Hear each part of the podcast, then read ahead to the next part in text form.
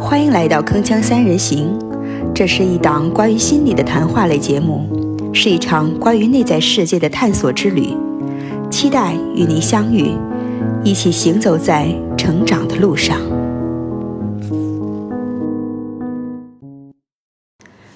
大家好，我是主播静听小溪，欢迎来到铿锵三人行第八期节目。本档节目的常驻嘉宾依旧是气质如兰、温婉如玉、知性优雅的房爱莲房老师，欢迎房老师。你好，主持人，听众朋友们，大家好。呃，本期节目的客座嘉宾呢是妥妥的学霸一枚，浩然同学。啊，浩然同学目前就读于某财经大学，大三在校生，曾经多次获得校长奖学金。校级一等奖学金，专业成绩和总成绩均名列前茅，同时还是学生会文艺部长、合唱团团长、学校网球社社长，参加过多项学校活动和比赛呢，都曾经获得过校级、省级以及国家级别的奖项啊！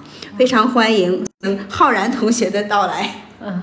谢谢主持人，谢谢观众朋友们。嗯，我们都知道哈，就是在学校啊，其实呃学学霸呢，他的学习成绩很好。但是呢，我非常好奇啊，这浩然同学他不仅学习成绩优优秀哈，然后他的这个业余文化生活，你看也非常非常的丰富啊。那么浩然同学能跟我们说一说你这你的大学生活啊是怎样的一个状态吗？嗯，我觉得首先进入到大学的时候呢。嗯，可能会有特别多的眼前一亮的新东西，嗯，这个时候可能就是我会选择我喜欢的一些东西去尝试，嗯，然后去尝试了过后，可能发现这些东西确实适合我，嗯，那么可能我就会继续做下去。但是有一些东西不适合，不是特别适合我的时候，那我可能就会在大二的时候退掉一些东西。哦，嗯，所以说最后可能文艺部呀、合唱团，包括网球社，都是我比较喜欢的东西。我觉得这个正好可能就能够放松我学业、学业这样一种疲惫的这样一种心态，然后通过这些活动去放松，然后从而达到事半功倍的一个效果吧。哇，听起来好棒，对我挺有启发的。然后，其实我特别注意到他非常。特别的一点啊，相对很多人来说，他不是说因为我对这个东西不了解，我就不去接触它，而是我愿意开放去尝试。那尝试了不行之后呢，我可以放弃，对吧？我感觉这一点哎特别欣赏。对，我觉得大学它就是一个试错的过程。嗯嗯，就是我们。正好处于这种比较好的年纪年龄段，然后我们不妨去多多尝试一些我们没有接触过的东西。如果说觉得合适，那么就可以继续做下去；如果不是很合适的话，毕竟我们尝试过了，坚持过了，对，没有遗憾了。对，没有遗憾，特别好。那我很想知道，就是说你刚才说的这种，嗯，对这个错误的一个就是试错的这么一个呃认知哈，你是从呃。刚开始大学入学就知道吗？还是说在你的这个学业生涯当中，然后慢慢慢慢自己领悟到的呢？嗯，也算是慢慢的领悟到吧。因为刚开始大学就会特别多吸引你的东西，那我感觉就是，我感觉可能我每个都想去尝试尝试。嗯。然后经过一年的这样一种学习啊，包括呃学生会的部门工作呀，再包括嗯比如说网球社团的一些活动，我就会觉得如果说。嗯，有一些东西可能太多了的话，也会耽误太多的时间。然后有一些东西可能真的确实不是很适合我。那么在大二的时候，我就会进行一系列的调整，可能把一些相对比较重要的，或者我相对比较喜欢的东西留下来，然后把一些相对不是那么重要的，或者说我没有特别感兴趣的东西就抛掉了。那么相对于时间的安排，也就是也就比较合理了。哦，那就是刚开始其实也不是很清晰，是吧？对对。然后，但是呢，你这有一个开放的一个状态啊，积极的一个状态，愿意去去尝试。愿意去就试错，试试哪些是自己喜欢的，哪些可能是自己不太感兴趣的，然后有这样一个过程哈。是。嗯，那么可能我们就觉得大学生生活好，好像是在我们的印象当中，经常是比较清闲 很多很多人觉得上完高中书本一扔，大学就可以尽情的玩了，但是好像。嗯，浩然同学并不是这样，好像是就是大学非常非常的忙碌这样一个状态。那是说学有的学生都是像你这种状态吗？还是说有些人他也还是很闲呢？其实我觉得这个完全取决于自己。嗯，就是每个人可以过每个人不同的大学生活。嗯，那可能我觉得我选择了一种相对比较充实、比较忙碌的一种生活，可能是因为我想通过大学这四年，我学到一些东西，从而在这样一种年龄段去更加好的提升自己吧。嗯，那就是说你进大学的时候是有着一个自己的一个目标的，对，对自己有要求的，是这样吗？是。我进大学的话，就当时也没有多想，不知道为什么就有一个念头，就是想好好学习，然后争取考上研究生这样一个目标。哦，那个时候就有这样的一个打算。对，可能也是听前面的学长学姐说的呀，也是可能通过看一些稍微有点新闻呀，就是脑子里就有这么一种观念吧。嗯嗯。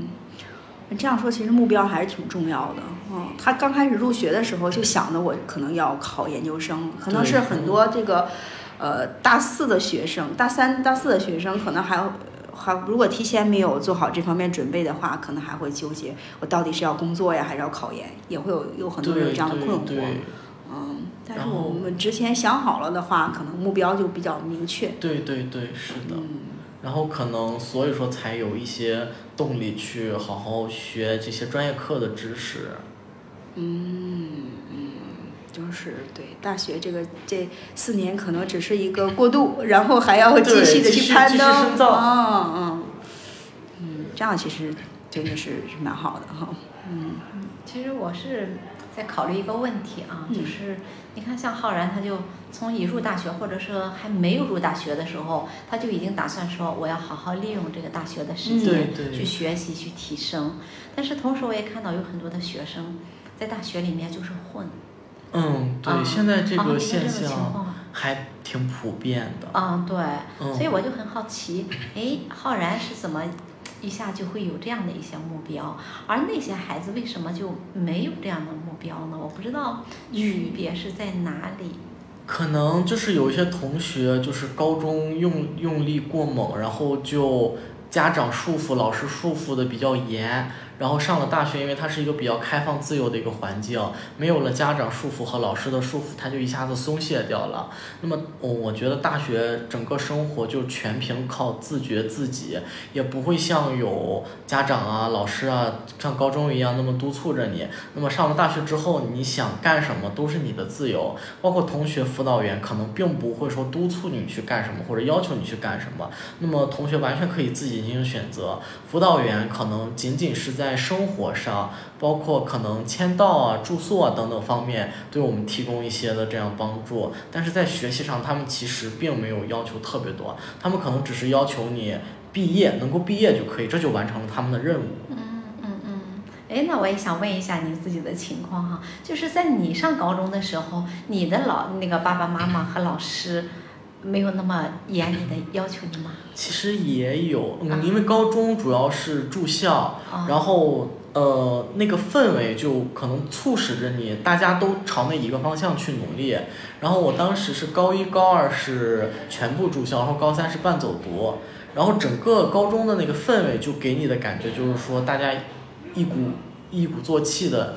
一起往前去冲去拼，那么上了大学，因为大学是比较一个多元化的，干什么的都有。有些同学可能，呃，目标并不是考研，他可能就会在大学之间做出一些他的兴趣啊，包括呃实习啊、打人脉啊这样一些经历。然后，所以说他的这个。整个学校的这个氛围并并不统一，可能有些人他的目标是努力学习，有一些人他的目标可能是其他的，好好利用大学生活。我觉得这些都是无可厚非的，只要找到正确的方向，努力就可以。嗯嗯，明白。嗯，听好了说这一些，我感觉还是，哎呀，蛮欣喜的，也特别的欣赏。嗯，觉得年轻轻的哈，能够有这么很坚定的一些想法，嗯，很积极的一些意愿。我觉得真的挺难得的。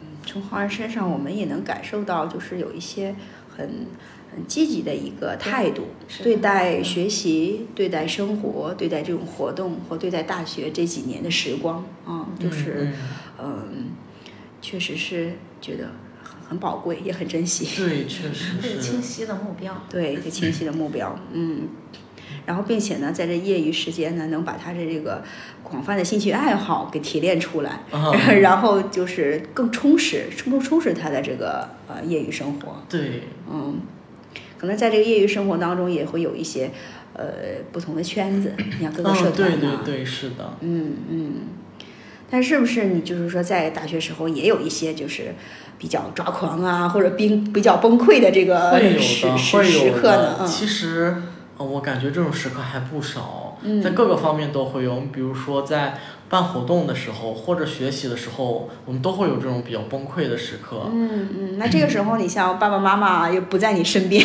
你这个时候你们一般会会怎么去处理？就我可能就会找我的那个朋友们，就是我们一起走走路、聊聊天，然后嗯、呃吃吃饭，稍微放松放松。然后因为我这种性格，就是我感觉我说出来了之后，我就立马就好了那种感觉，稍微缓一缓，接着就好了，就能够投身下一项工作去。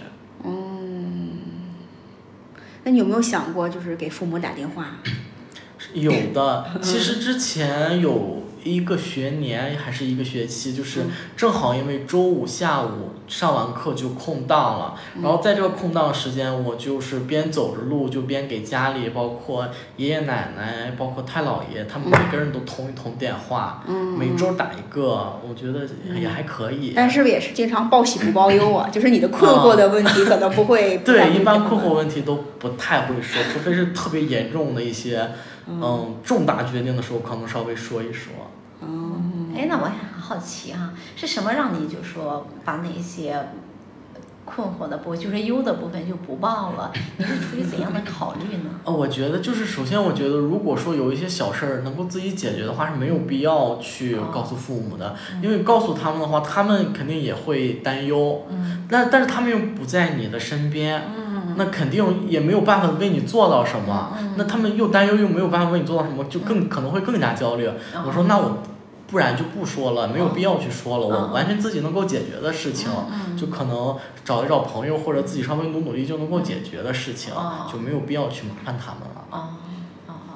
嗯说到这个，给家里打电话哈，因为我就常常会听到有一些家长说，孩子一上大学之后啊，除了要钱的时候，就不给家长打电话。嗯我不知道在你的同学里面是不是也存在这样的现象啊，是有的啊，就是这个原因，我觉得可能有非常多。啊？有一些同学可能是真的是特别忙，我有一段时间就是特别忙，就真的是顾不上打电话，然后可能一打电话也是就是确实是没有钱了要钱，但是这个时候我不仅仅是要钱，我可能 要完钱之后，哎对，就顺便聊个十分钟左右，然后再挂掉电话。哦哦，然后有一些同学他可能真的就是单纯的要钱，要完钱就挂掉了。嗯，嗯那他们你觉得你猜测一下，他们是一种什么样的状态呢？是什么让他们就是哎，只只是去要钱，然后就没有就他们可能就是适应了一些那种大学生活，就整个人就是困在了一个地方，可能就比如说一直在宿舍，呃，看电视剧、打游戏啊这种的，就是已经忘乎所以了。然后突然可能发现自己没钱，要完钱之后继续，哦，太投入了。对，太投入了，可能就完全顾不了这些东西了。哦哦，明白，你这确实增增加增加了我一个视角。嗯，对，是有可能这种情况。他的专注力都放在当下那个游戏呀、或者是他感兴趣的那个 确实太有吸引力。点上面，比如谈恋爱呀，嗯 这个感感兴趣的点上，可能那时候父母的这个角色呀，在他的生活当中是比较淡对可能。对他没有 必要，他可能他目前在大学当当中的这个情感，他不需要那一部分，他就只是需要钱来充实自己的生活，可能导致了这样的情况的发生。哦，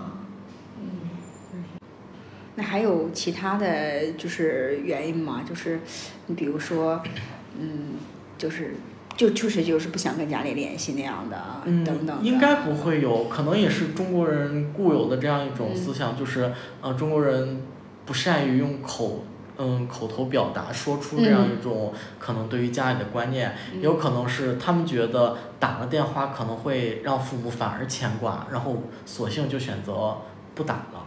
就可能反而说消息就是好消息，对，没有消息说不定就是好消息，反而不去选择打电话这样一种情况。哦，啊，就是说这部分同学他的这种情感连接方式，不是说我要跟你沟通，而是说通过他的这种，嗯，这种方式。是不他的不沟通的这种方式，相反是一种跟家里人的一个连接。有可能是这种情况，就觉得我没有事情要麻烦你，我我现在整在大学里生活，对都 OK 都不错，没有必要去跟你联系。对，或者是说想证明，你看我自己呃可以生活的很好。对，你看你们这么长时间的话，我不跟你们联系，我也可以把我自己的学业啊打理的很好。对，然后你们可能还需要更加的欣赏我 这种。那就是说，你在那个嗯进入到大学之后呢，嗯，你身边的这个环境啊，可能从这种家里面一直到学校哈，也会有发生一些变化。对。包括你的这个呃宿舍呀，这个这个经常亲密接触的这这些人群呢，就是说在人际方面。呃，你是怎么应对呀，或者是融合到这个氛围当中？嗯，其实上了大学以后，确实跟之前不一样了。嗯。如果高中跟初中有住过宿宿的经历还好一些，就是有集体生活，可能大家会相互聊，就是懂得集体该怎么生活，在宿舍当中怎么生活。如果说之前没有经历过这种住宿生活的话，那么我觉得大学上了大学之后，这个集体住宿绝对是一个挑战。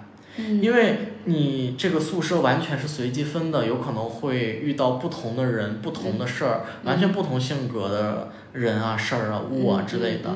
那么就看你需要怎么去处理这样一些事情。嗯，我大一的时候就可能分分宿舍，就分到了一个。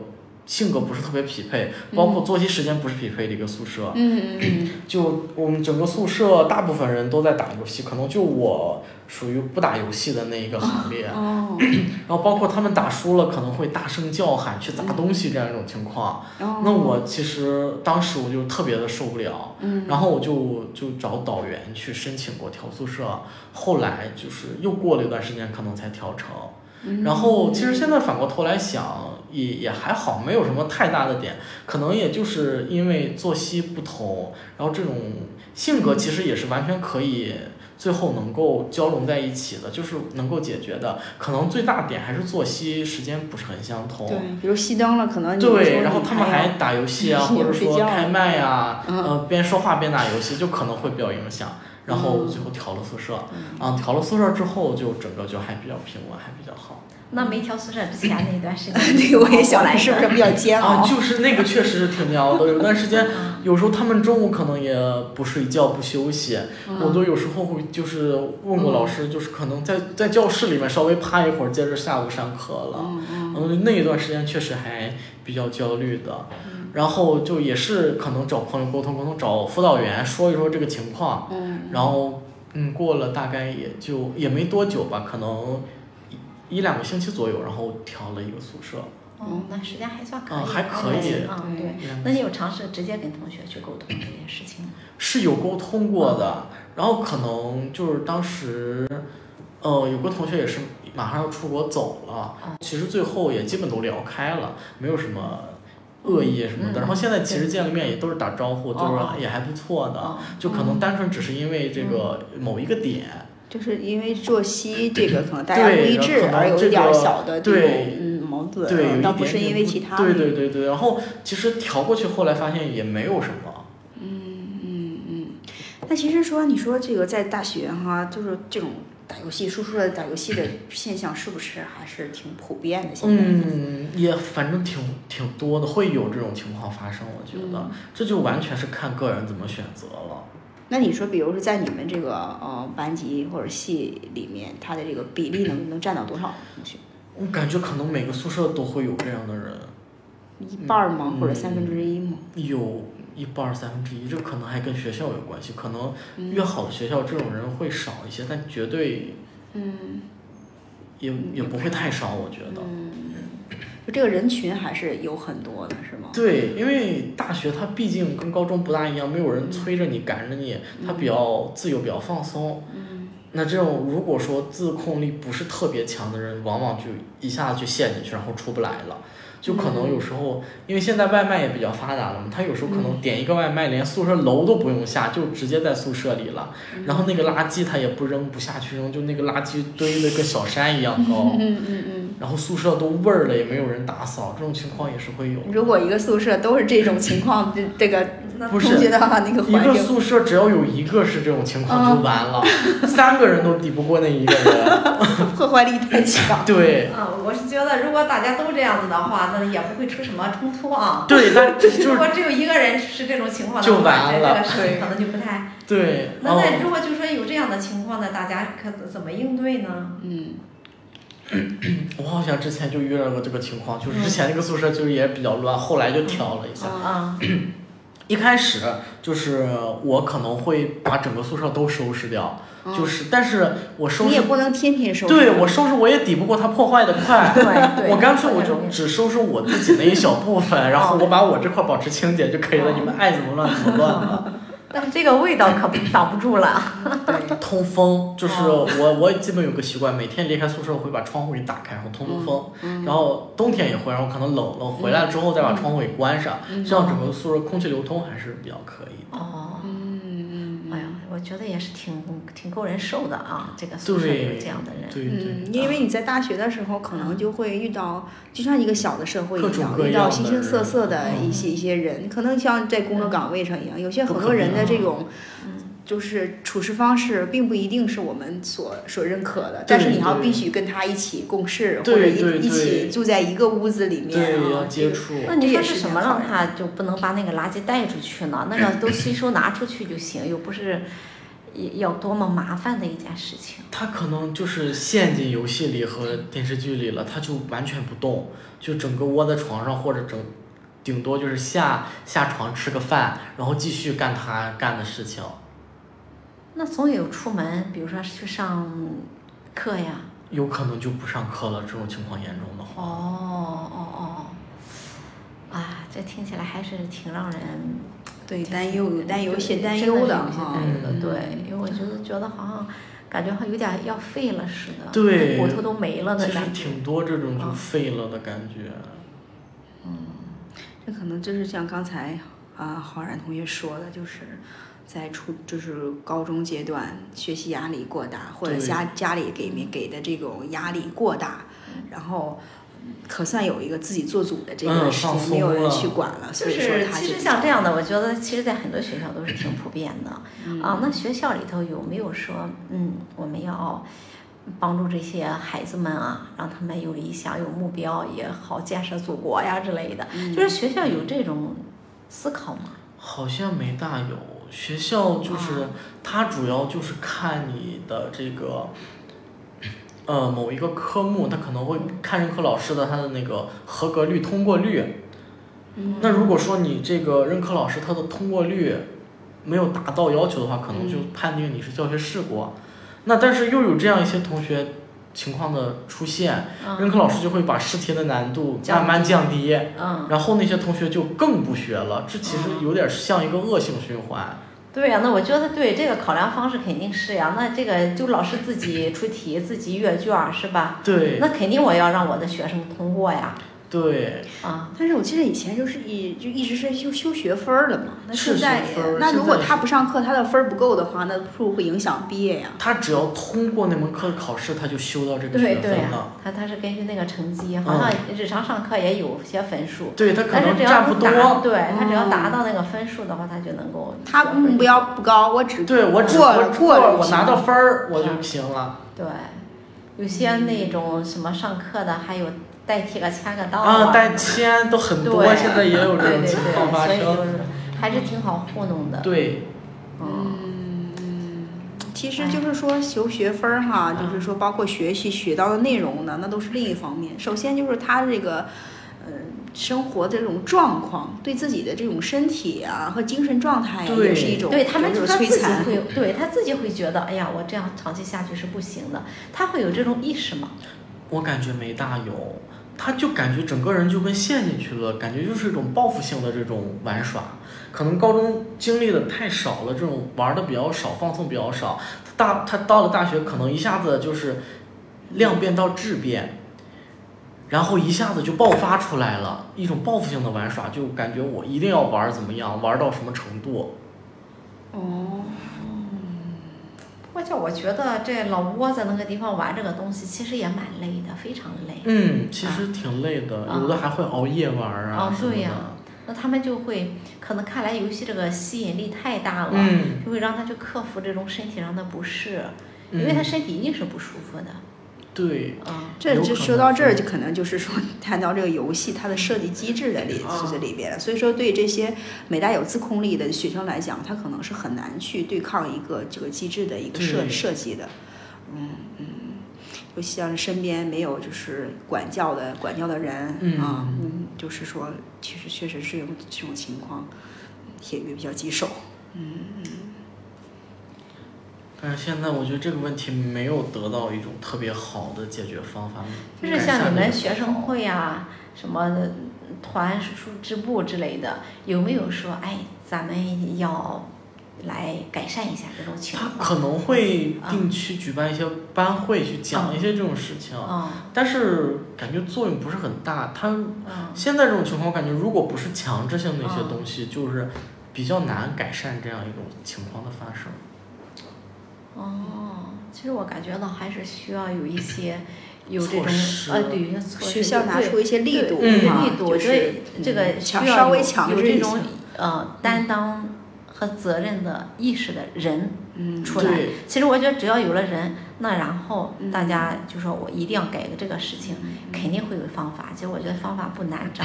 其实现在也慢慢在改，我感觉，嗯就包括我们之前是那种情况，现在的这个试题难度可能就是在逐渐的上升，就是你不好好学，我就让你过不了，你就得去重修，嗯，这样可能也会激励一部分同学，就是我得稍微学一学，我哪怕不学，我可能得稍微学一学，嗯就把这个分儿先给修到了。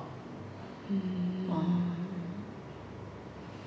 就是在他们这种被呃游戏吸引的过程当中，也有一部分对现实的一个一个觉察，也知道自己的身份，也知道自己的这个，职责所在，要要干嘛。是，我就之前去找导员的时候，正好导员在嗯、给一些同学打电话，那些同学可能呃挂的科比较多，然后可能要延毕，然后那个导员打电话一过去之后。有个同学接着就哭出来了，他其实是有意识的，他可知道这个事情的严重性，嗯但是可能他就是因为那个东西过于强大，可他可能抵御不了那个诱惑。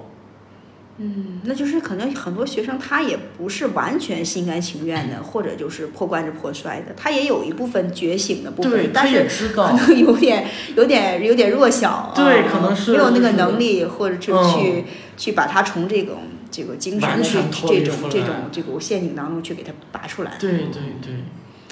嗯如果这个有可能的话，哈，这个学校可能还是，嗯，去发挥相应的这种作用，其实还是挺有积极意义的。嗯嗯嗯毕竟学生在学校里面，那学校的一些呃规章制度啊，可能还是对学生的影响还是挺大的。对对对，嗯你也是在学生会里面是吧？对我之前干过一段学生会，哦，那就是说，每个学生的话，他是不是说在学校里面，他关心的这种呃问题也是不一样的？对，其实是不大一样的。嗯嗯，你比如说，可能呃，你想你啊，关心的我的学习成绩，然后我的这个呃业余方面的我的这个兴趣爱好的培养哈，我这个圈子的一个一个建立，嗯或者我未来考研呀、我的这个升学的一些规划，自己考虑的会比较多。嗯但是可能也有一些学生呢，就是说。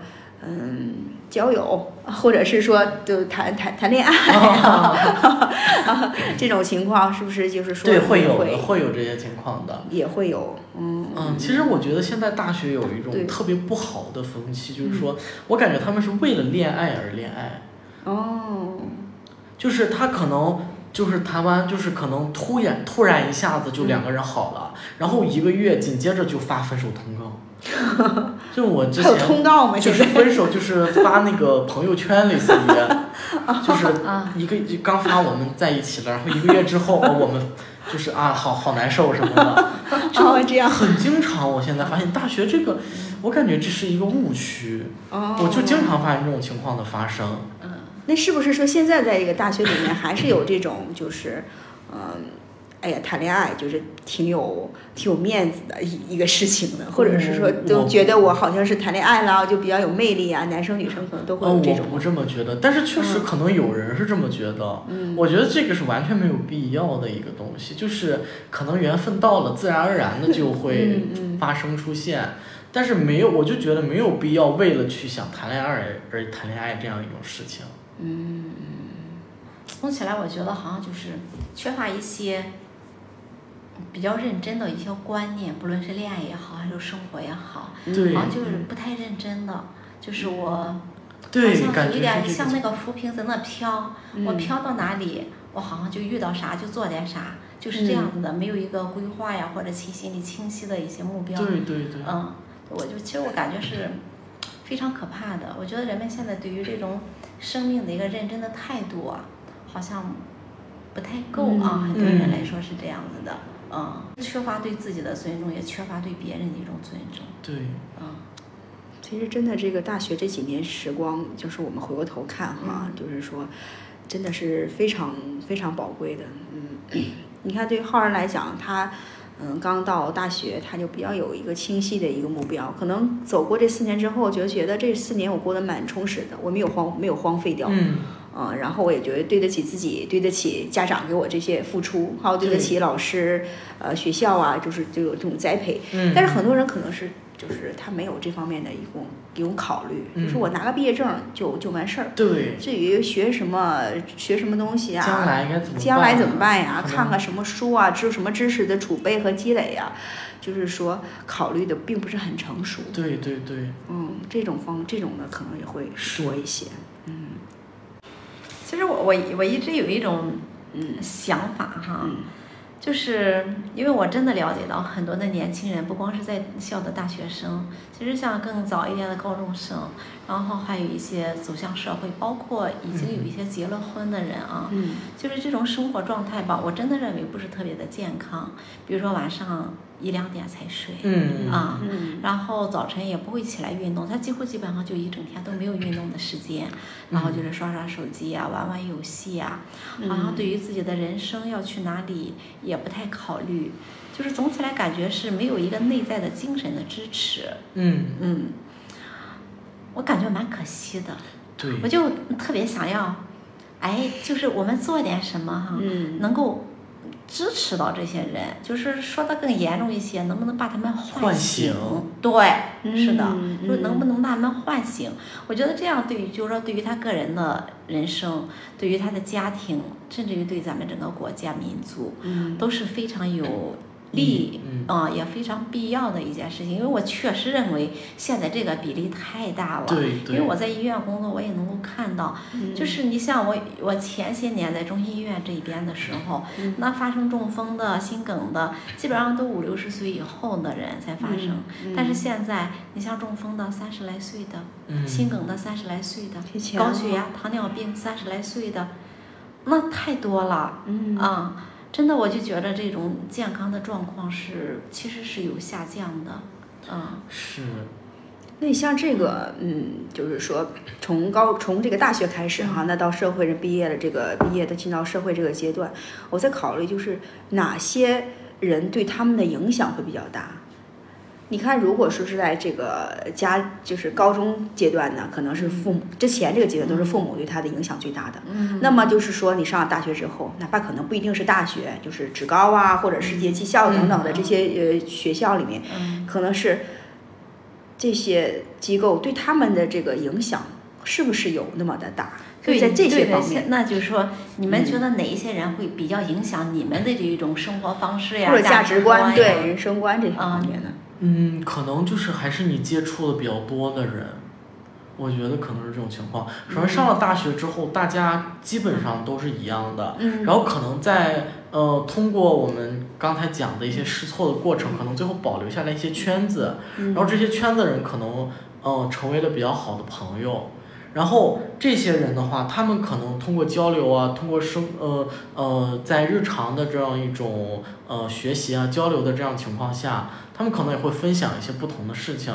那我觉得，嗯，这就可能会慢慢的渗透我们的各位同学们。嗯，就像我，呃，我之前是参加过一个那个奖学金答辩的这样一个过程，然后就认识了非常多优秀的人，然后我们也会交流一下。嗯，就是平常我们的这个日常生活作息啊，包括我们怎么安排的计划这样一种情况，然后我们就会发现，它其实是跟我们刚才聊的那些打游戏的同学是完全不一样的一种生活作息规律。嗯，那这样子的话，我们可能就会更加去考虑一下，我们究竟应该以一个什么样的生活计划呀，去来面对我们的这样一种大学生活。就仿佛这群人就是在大学生。里面就是精英精英的这个这波人，然后他们也很自律，可能这波人将来走在社会上之后，也会变成社会上比较自律的精英的，最有自我要求比较严的一些一些人。我觉得除了自己的一些思考、自己的想法以外，可能人和人之间还是会相互影响的。嗯嗯，就是我们去就良禽择木而栖嘛，我们会选择比较优秀的，或者是给自己有正向影响的这样一些人群去接触。对，是的。嗯。非常有必要，我觉得，而且就是你，包括你跟他们接触下来，你会觉得完全不累，特别放松，然后还能让自己稍微得到一些提升，有收获，对。嗯，包括其实，嗯，除了人之外，你接受到的一些信息，比如你所关注的这种公众号啊，你所关注这个媒体，你看到的一些文章，或者你看到的一些这个书籍等等的，可能都是无形当中对我们身心有一些影响很大的。包括老师可能也会有一些价值观比较好的老师，就他就会给你传输一些非常正确的东西。他可能无形之间，你听他的课，你光听他的课，他就会影响到你非常多。嗯嗯嗯，是的，是的，这个老师的影响也是也是非常重要的。对，跳脱一下，我比较好奇啊，就是说，呃，你现在现在是二十二十多岁是吧？对。呃，你你回想一下，当年你在这个。呃，青春期的时候有没有跟你的这种就是家庭跟父跟你的父母有很严重的这种冲突呢？或者是你非常非常叛逆呢？我特别好奇，就作为一个 学习比较，就是是不是也是有这样的一个过程呢？还是说也相对来讲没有那么激烈，也是相对平稳的？相对比较平稳，没有特别特别激烈，但是会有会有一些小波折。哦。嗯，具体其实我感觉还好。嗯。没有，是不是说说没有特别的火星撞地球的那么冲突，严重的冲突。对，但是肯定会有摩擦。嗯嗯。包括其实现在也还是会有摩擦。我觉得这是不可避免的，有摩擦。对。嗯，对，嗯，那是不是你父母还算是比较民主，对你比较尊重的，应该算？对对对，还算是比较尊重我。嗯。而也没有说太太过于干预。嗯嗯嗯。其实这也是我好奇的一个点哈，因为这个浩然同学他在大学，他不仅是跟身边的同学关系很好，他跟这个他的老师啊，他的这个导员啊等等班主任呢，或者是校领导，其实关系也也蛮好的。然后大家都 也都比较喜欢他，我就觉得这个可能是跟他这个在原生家庭里面跟家长这种互动模式是离不开离不开的。呃，之前可能在家庭家庭当中跟家长这样是互动和沟通，然后就是自然而然的把这种沟通方式了带到这个学校当中，可能然后呢以后呢可能就是说再再到社会当中去啊，然后呢你可能是有一些就是同学他在家庭里面跟家长之间的这种沟通模式可能就存在这样那样的问题，可能自然而然的在大学的时候他就把这些沟通的模式啊可能带到跟其他人。沟通当中，可能沟通如果有什么不顺畅的，就把自己封闭了，封闭在自己的世界当中去，有可能。屡屡屡屡受挫，对，或者是很很不顺畅的这种状况啊。我感觉好像我们身边就我一个人是这样子，没有这 没有出现是很少出现这种情况，跟老师啊，包括辅导员同学都说的这么多呢。当然跟你的性格有一部分关系，另外呢，我觉得你可以回家好好谢谢父母，这是无形的财富，可能我们就是去忽视。但浩然同学觉得我跟其他人、其他同学，哎，就是说在这方面，可能大家并不都是这样的。可能我是这样的话，那么就是到底是为什么你成为今天的你？对是，那你的父母会，嗯就是说，比如说你在上大学的时候，他们会跟你讲这些东西，告诉你要怎样怎样做吗？他们也没有，也没有讲过，哦，就完全就是靠我自己、嗯自己去摸索吧，可以这么哦说。嗯嗯。那你还记得你父母给你的最最多的教诲或者最深刻的教诲是什么吗？诚实守信吧，应该是。我觉得这个对，他们会跟你讲这个。对对，这个还是比较、哦比较深刻的一个事情。嗯嗯嗯。我觉得咱这个在心理学领域里面，就是说人际关系第一要点就是真诚。对 对，真最诚人们最看重的最一个看重的一个品品质就是是真诚，是嗯，所以这点是很重要的。对，嗯就包括我觉得，不论是跟同学呀，还是老师呀，就是你如果不真诚，对方一眼就能看出来，就没有跟你继续交流下去的那种欲望、想法。那反而你可能敞开一点，真诚一点，就我们都有想跟对方进行交流的这样一种哪想法。哪怕你不完美，或者有一些小小笨拙的一些小对，小或者小瑕疵但我们觉得啊，一看这个人非常真诚，对，然后我们还是可以有继续进行交流下去的必要的。嗯嗯嗯。正好也这个借着这个节目的话，你有没有什么想跟自己父母说的？嗯，确实还是非常感谢我的父母的，就是，嗯，其实上大学之前没有意识到，上了大学之后就是，嗯，意识到这个原生家庭确实对我影响还是挺大的，因为在大学当中会遇到一些可能原生家庭没有特别。呃，完整的一些同学情况，他们嗯，他们的这种性格，包括心理，确实能看出来是嗯有一点点问题的。嗯嗯然后所以说，我觉得非常感谢我的父母，嗯，就给了我这么好的一个家庭。嗯哎，好好学习，好好这个呃完成你大学的学业，然后好好的把这个啊、研考研的目标去实现。嗯对，嗯嗯。那么就说除了父母之外呢，你还有没有就是嗯特别想在你成长过程当中你特别想感谢的人呢，或者是事儿呢？我对觉得影响比较大的。嗯，感谢每一件事儿吧。我觉得每一件事儿都是能够让你，嗯，知道或者了解到一些什么新的东西的。然后就是可能正是因为一件又一件的事儿，一个又一个的人，嗯他们的出现和发生，才使我现在成为了现在的自己。嗯 可以具体吗？可以具体化一下吗？嗯，其实我感觉可以感谢一段可能比较失败的一个友谊。嗯 我感觉在我上大学之前，就是，嗯、我整个人的性格也是稍微有一点，嗯、也不算是内向，就是，嗯、比如说，呃，双方出了问题，可能我会先去道歉，先去委曲求全的这样一种情况。嗯然后可能就到后来，就自己突然就转过念来了，然后就就把这个事儿就给过去了，然后就觉得我没有一定要去委曲求全他人的这样一种情况，反而就是觉得我现在我就是我自己，我没有什么不好的。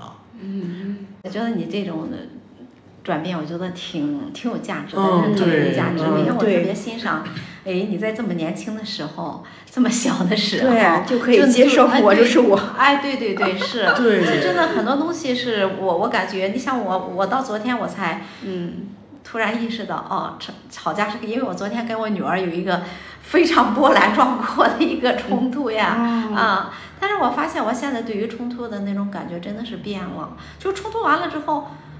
我觉得一样还是挺开心的，晚上回家还是正好给他打电话，就就就嗯就是这样的。就是我原来的时候是不这样，我就觉得如果跟别人有个冲突，我就会感觉到很丢人的一件事情，他就很根深蒂固的就深植于内心的一种羞愧。对对对我昨天的感觉就是有个冲突，就像天空里面来了一朵云一样，这朵云下了雨了，或者飘过去了，仍然是万里无云的，晴空万里的，一点影响都没有。嗯啊，我觉得你可能说的也有点类似这么一个对对状态，对吧？大概嗯，所以我就觉得真的特别的为你高兴谢 啊。谢。对啊，你这比我提前了三十多年才知道这个东西。对对对对对，嗯，其实就是，嗯，浩然同学在这个学校这这几年哈，三年这个时间，嗯嗯，你的这种呃内在的成长，除了有学业的学学识是积累之外的，你的内在的成长的话，呃，你觉得就是说有哪些呢？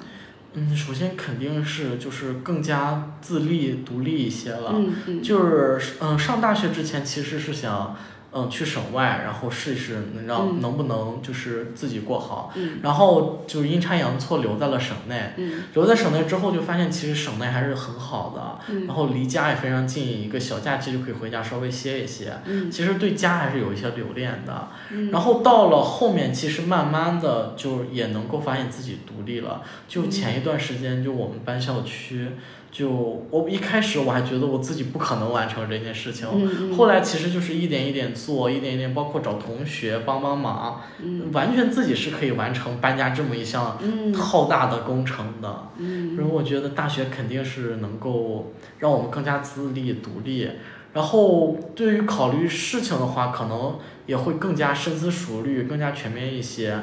就之前有一些事儿可能脱口而出了，就也不会考虑到底会有什么样的后果。那上了大学之后，可能经过学生会的这样一种呃这样一段经历吧，就是嗯，可能知道了跟每个人在交流的时候该怎么交流，该去怎么说这样的话。嗯嗯嗯。嗯，对，大概就是这么些。那么就是说，咱们这新的一期的这个呃大学生又快入校了哈。对对那那作为这个浩然，作为一个学学哥，你对这个 这个这些新入校的这种学弟学妹们的话，你是有什么样的一个嗯经验的一个分享吗？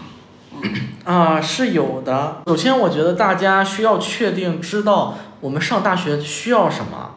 嗯就因为在高中之前的话，其实我们对于很多东西都是不知道的，包括可能大学嗯。学校的选择、志愿的选择都是父母帮我们填报的。嗯。我们没有一个明确的这样一个东，就是了解。那么上了大学之后，我们首先是进入到我们报考的这个专业。如果说我们真的觉得不是很合适的话，其实我们是可以转专业的，就可能转到一个自己兴趣比较好的一个专业，然后继续读下去。嗯，嗯所以就说要要知道这一点，对。可以学换专业，可以换专业的，对对对大学是可以转专业的。对，我也是嗯前前段时间也是听一个大学老师说了，就是说他是是也会有一个这种，呃，有一种试错呀，就是有有这样一个机会的。现在大学是有有这样转专业的一这样一个对机会机啊，会的。是不是按比例的？不是说谁想转都能转，对也是要就是根据考试成绩。好好学，第一嗯学期、第一学年要好好学。如果说你的专业成绩比较靠前的话，你是可以转专业的。要到第二年大二才可以转。对，要也也每个学校也不一样，哦嗯，有一些专业是不可以转的，你像医学就是不可以转，因为他们的那个壁垒比较高，嗯你转进去可能也跟不上，然后可能就不会就是让你转。不能往医学行里这个里面转。对对对对哦对，嗯然后所以说，呃，上了大学之后还是要有一个目标，嗯不断试错，然后找到整个大学我们到底需要什么东西。嗯嗯然后第二条，我觉得就是，嗯、勇于尝试吧，不要去怕失败。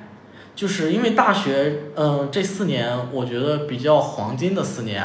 然后，嗯、我们其实可以多多去参加一些我们之前没有参加过的活动，嗯嗯、然后我们可以尝试不同的东西。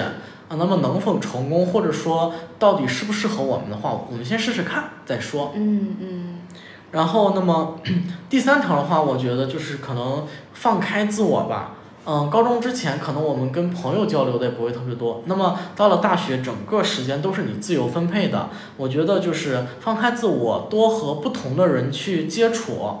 然后，因为大学当中跟不同的类型去接触，是有利于我们走上社会，去跟不同的人打交道的。嗯，那然后我们去和这些不同的人接触之后，我们可能会发现，嗯、跟我们性格比较合适或者比较互补的人，嗯我们可以进一步的去加深我们的感情啊，或者说，呃，干嘛的？嗯、这样不仅会对我们的这个大学生活，嗯、起到事半功倍的一个作用，它也会成为我们以后生活当中宝贵的财富。嗯嗯嗯那么，然后我觉得就是可能不要忽视了父母的感受，嗯，就是在学习忙碌之余，我们可能要记惦念一下父母，联系父母，因为可能在大学毕业了以后，我们离父母会越来越远。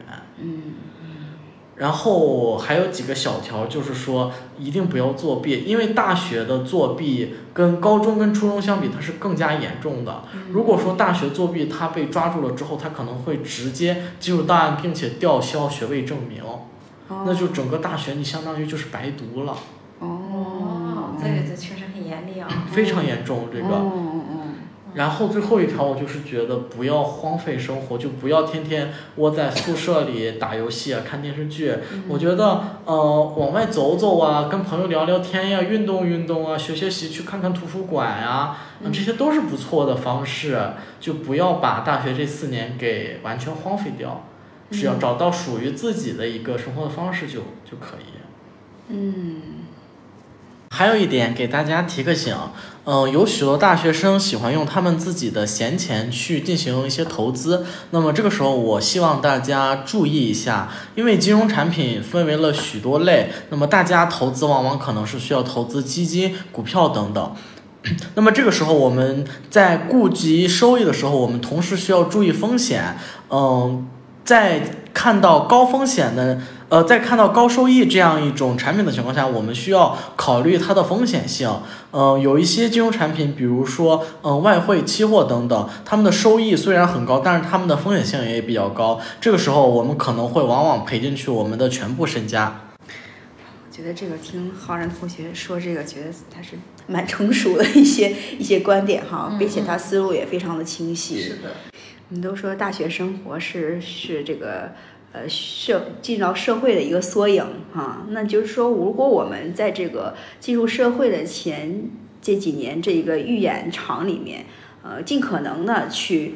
嗯，摸爬滚打去试错，然后就是去尝试自己所喜欢的，或者是自己是不感兴趣的这些点呐、人事物的话，可能我们会，呃，增加自己进入到社会当中的一个呃适应的一个程度。对嗯如果说是这几年的话，我们没有有这样一个呃很好的适应或过渡或锻炼的机会的话，那可能进到社会当中，嗯，这个融合的时间也会比较长。对也可能是嗯犯的错误成本可能就更高了。更高了，嗯嗯会提升我们自己的竞争力。嗯，那么接着今天这个节目呢，也是跟浩然同学聊了这么多哈，啊、我们也呃希望呢，也是提醒这个在大学阶段的这个同学们哈，珍惜这段宝贵的一个时光，因为很多时候我们在当局者迷，旁观者清，在当事的时候可能就觉得，哎，这个时光。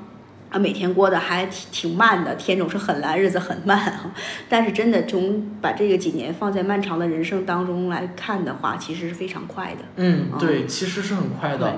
我也觉得我好像刚刚上大学不久，一晃眼开学就要大四了。没关系，你还有几年 研究生可以念，念进研究生之后，你还可以考虑 博士、博士后。嗯，这个就是看机缘了嘛。对这个就是看机对缘，但是是可以去呃，在一个这个学习状态当中继嗯续延续的。嗯嗯嗯，就是这几年的时间吧，嗯，非常的宝贵啊、好好的认识自己，好好的就是嗯交朋友。我就觉得挺欣赏浩然的，嗯然后经过今天晚上我们这么一段的分享哈，嗯我是可以感觉到自己内心好像挺敞亮的，嗯然后看到了其实还是有蛮多挺积极的力量的，嗯嗯啊，很嗯欣喜。对对，嗯，可能有的时候我们接触到了一些，呃，同学呀，有一些这种消极、负面或者迷茫，嗯。但是我们相信呢，我们也希望，就是说这个时期呢，只是短暂的，只是说青春期或者是就是年轻阶段的一个迷茫。可能那些打游戏的学生，有一天突然就把电脑关掉了，就觉得我要我不要过这样的生活了。可能这是这只是一个他的一个过程，我们也不能就看到他就是这一个点，然后就觉得哎呀，这个人可能是要废掉啦，嗯或者是说以后的嗯未来没有没有希望了。对对对，嗯，我觉得就是人只要是觉醒，什么时候都不晚，永远都会有机会的。嗯嗯嗯，可能每个人成功的路径也不一样，但是呢，每个人的生命都是非常非常值得的。嗯嗯，因为我们生命只有一次，我们会尽力把它呃过得精彩。对，嗯嗯，好吧，那今天的节目我们就到这儿啊、谢谢两位。谢谢谢谢主持人。嗯，好，听众朋友们，那大家再见。嗯。